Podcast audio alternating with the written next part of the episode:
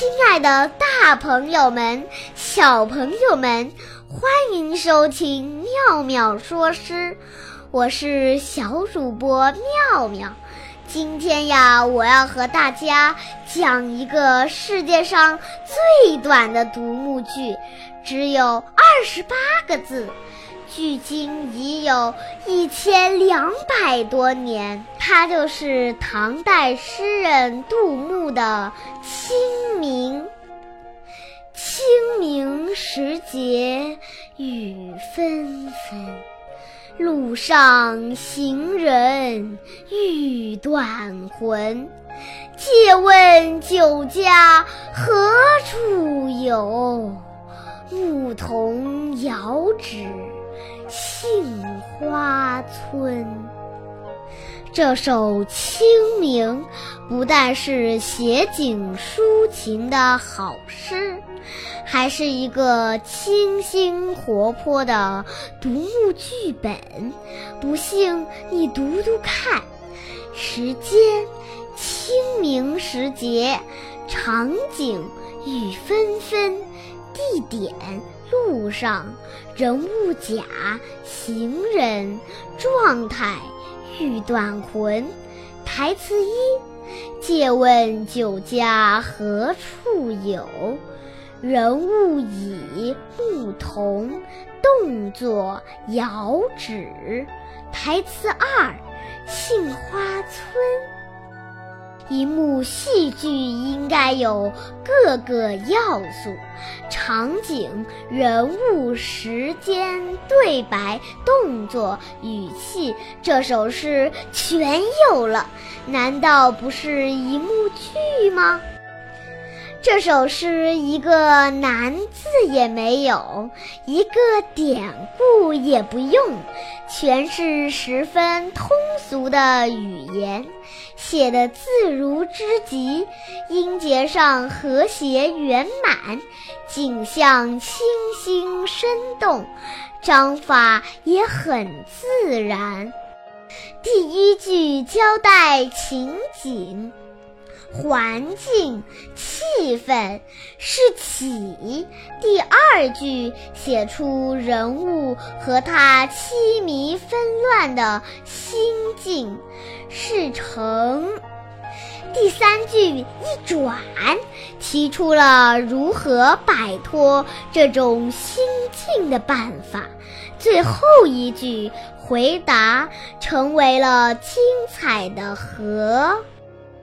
起承转合，由低而高，逐步上升，高潮顶点放在最后，却又不是一览无余、索然兴尽，而是余韵渺然，耐人寻味。这首小诗情景交融，轻巧自然，读起来朗朗上口，又有特殊的时令感。每年一到这个时候，大家都能想起，所以流传至今，家喻户晓。关于这首诗，还有一个有趣的故事。传说有一位诗医，仙风道骨，鹤发童颜，专门给诗词看病。而且医好了许多病诗。有一位青年带着这首诗慕名求诊，诗医听完了小诗，凝神静气，伸手把脉，不一会儿。老先生松开手指，对青年说道：“小伙子，你这是肝气太盛，需要清火啊！”那青年诚惶诚恐，虚心求医，听得老先生一番高论。你看诗中第一句“清明时节”，清明本来就是时节，重提何用？第二句“路上行人”，行人必在路上，这路上行人一嫌累赘。第三句“何处有”本身就是问句，何须再加借问二字？第四句“遥指”意味已足，大可不必再强调是牧童还是老丈，于是就变成了这样。清明雨纷纷，行人欲断魂。酒家何处有？遥指杏花村。你看，去了肝火，七绝变成了五绝。